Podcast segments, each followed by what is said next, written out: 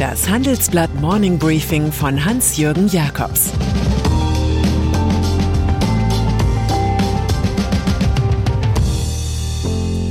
Guten Morgen allerseits.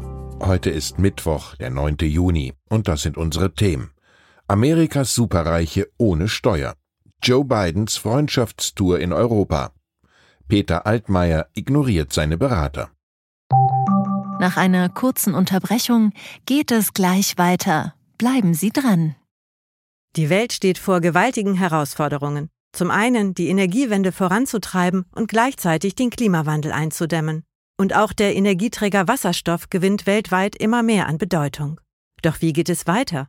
Erfahren Sie mehr auf dem Handelsblatt Wasserstoffgipfel 2024 am 12. und 13. Juni in Essen. Infos unter handelsblatt-wasserstoffgipfel.de. Mit dem Vorteilscode Wasserstoff 2024 erhalten Sie einen Rabatt von 15% auf die Tickets. Milliardäre in den USA. Von den Superreichen Amerikas hört man oft zwei Sätze. Satz Nummer eins, ich stecke von nun an viel Geld in die Rettung der Welt. Satz Nummer zwei, traut euch, der Staat kann sich bei mir ruhig mehr Steuern holen.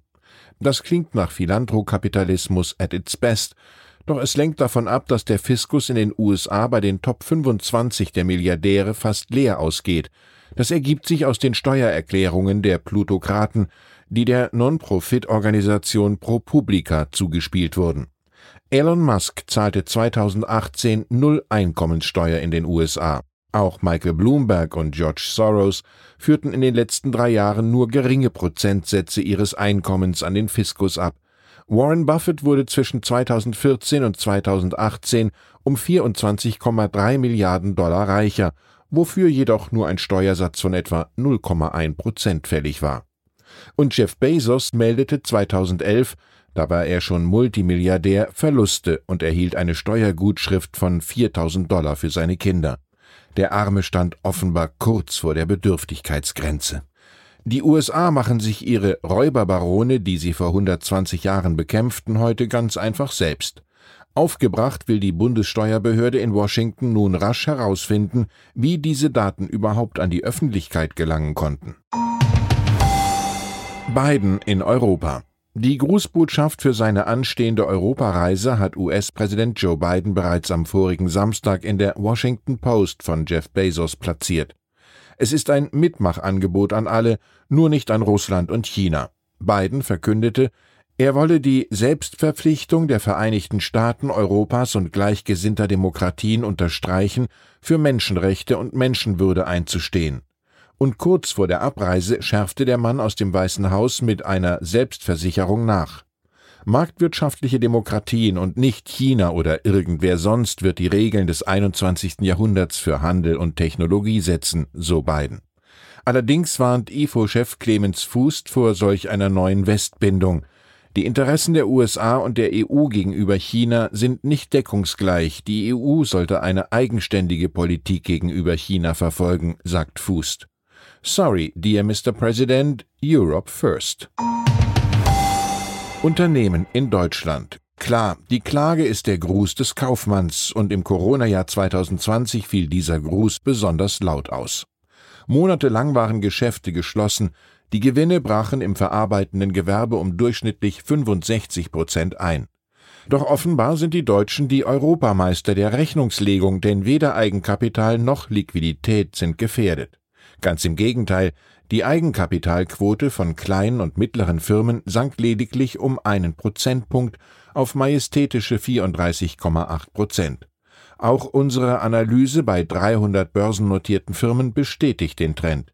Hier gab es ebenfalls nur einen leichten Rückgang von 39,1 auf 37,2 Prozent. Noch immer sind die Bilanzen der Deutschen goldgerändert. Handelsblatt CFO Summit über die Gründe der Resilienz der deutschen Unternehmen wird beim zweitägigen CFO Summit des Handelsblatts derzeit intensiv debattiert. Bosch Finanzchef Stefan Asenka-Spaumer schildert dort zum Beispiel, wie sein Unternehmen auf die Pandemie reagierte, als auf einmal die alten, durchrationalisierten Lieferketten nicht mehr viel galten. Der Welthandel wird immer fragiler, resümierte Asenka-Spaumer. Mehrheitlich glauben die CFOs, dass Preisschocks durch die aktuelle Rohstoffverknappung nur von kurzer Dauer sein werden. Das mit der Inflation beruhige sich im zweiten Halbjahr, sagte etwa Markus Kunert vom Darmstädter Pharma- und Chemiekonzern Merck. Wir werden dann wieder in einem Korridor sein, der uns kein Kopfzerbrechen macht, so Kunert. Wenn das stimmt, können wir uns die geldpolitischen Aspirintabletten in Form von Zinserhöhungen sparen. Schlag gegen die Kriminalität.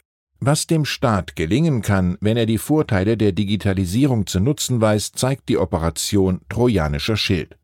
Bei ihr wurden unter Anleitung des FBI Kriminellen weltweit präparierte Smartphones untergeschoben. V-Leute leiteten sie dann auf die von der Polizei betriebene Krypto-Plattform Anom. Und dann lasen Ermittler überall auf dem Globus 18 Monate lang geheime Nachrichten über Drogenkuriere und dergleichen in Realtime mit. Gestern hieß es Zugriff. Mehr als 800 Verdächtige wurden in 16 Ländern festgenommen. Zudem wurden Tonnen an Drogen, Stapel von Bargeld, Kistchen mit Juwelen und ganze Waffenarsenale sichergestellt. In Deutschland lag der Schwerpunkt auf Hessen, wo mehr als 60 Personen aus dem Drogenmilieu in Gewahrsam kamen. Klaus Fassin gestorben. Unter den gestandenen Mittelständlern, die unseren Alltag bestimmen, nahm Klaus Fassin die Rolle des Naschkönigs ein. Er wuchs im holländischen Ort Scherenberg auf und setzte mit 20 Jahren ganz einfach auf kleine Kätzchen aus Lakritz, niederländisch Katjes. Die harten schwarzen Kätzchen waren ein Erfolg, dem weiche Katzenpfötchen, salzige Heringe und Fruchtgummis folgten. So wuchs das im niederrheinischen Emmerich angesiedelte Süßwarenunternehmen Katjes zu einem der wichtigsten Player der Branche. Zuletzt hatte es rund 200 Millionen Euro Umsatz und 550 Mitarbeiter allein in Deutschland. Auch Hustenbonbons, Wick oder Ahoi-Brause gehören zum Sortiment. Am Wochenende ist Fassin, der 30 Prozent an der Gesellschaft hielt, im Alter von 89 Jahren gestorben. Rentendebatte. Und dann ist da noch Wirtschaftsminister Peter Altmaier. Er tut alles, um im aufziehenden Wahlkampf die schwelende Rentendebatte auszutreten. Der CDU-Politiker distanzierte sich gestern flugs von einem Vorschlag des wissenschaftlichen Beirats seines eigenen Ministeriums. Danach sollten die Deutschen spätestens im Jahr 2024 bis zum 68. Lebensjahr arbeiten, damit die Rente finanzierbar bleibe. Diesen Ratschlag hat Altmaier wohl mehr als Schlag denn als Rat empfunden. Der Minister lobte gestern das Erbe des geschätzten Kollegen Franz Müntefering, also das Renteneintrittsalter von 67.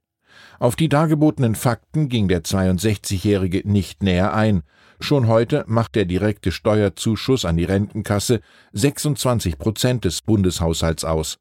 2040 wären es mehr als 44 Prozent, nochmal 20 Jahre später rund 55 Prozent. Das Schlusswort überlassen wir angesichts dessen dem Dichter Petrarca. Die Früchte der Verblendung sind die Scham, sind die Reue und das hell gewordene Wissen, das kurzer Traum ist, was der Welt gefällt. Ich wünsche Ihnen einen vergnüglichen Tag. Es grüßt Sie herzlich Ihr Hans-Jürgen Jakobs. Das war das Handelsblatt Morning Briefing von Hans-Jürgen Jakobs, gesprochen von Peter Hofmann. Die deutsche Wirtschaft steht am Scheideweg. Um wettbewerbsfähig zu bleiben, müssen Unternehmen wichtige Transformationen anstoßen. Ab dem 24. April diskutiert die Restrukturierungsbranche Strategien für die Zukunft von Unternehmen. Mit dabei sind unter anderem Dr. Thomas de Maizière, Evelyn Freitag und Professor Dr. Ulrike Malmendier. Mit dem Vorteilscode Restrukturierung 24 erhalten Sie 15% Rabatt. Alle Informationen finden Sie auf handelsblatt-restrukturierung.de.